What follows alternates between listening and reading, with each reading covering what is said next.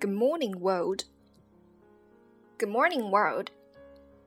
大家好，欢迎来到英英美音，我是主播大瓜。之前有人问我，你怎么可以做到同时掌握两种发音呢？我觉得最重要的就是要掌握两个吧。第一个是嘴型要对，第二个是你要清楚发音的位置在哪里。我喜欢在跟别人讲话的时候盯着他的嘴巴，当然我不会让他发现。然后我猜，我想象他的发音位置在哪里。所以下次你在看英剧、美剧的时候，除了紧紧的盯着字幕之外，你还可以盯着演员的嘴巴。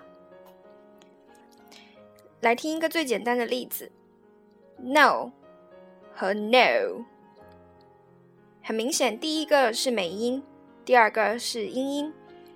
英音的 no 是在美音的基础上多一个 u 的尾音，听起来就是 no。好啦，先说这么多，拜拜。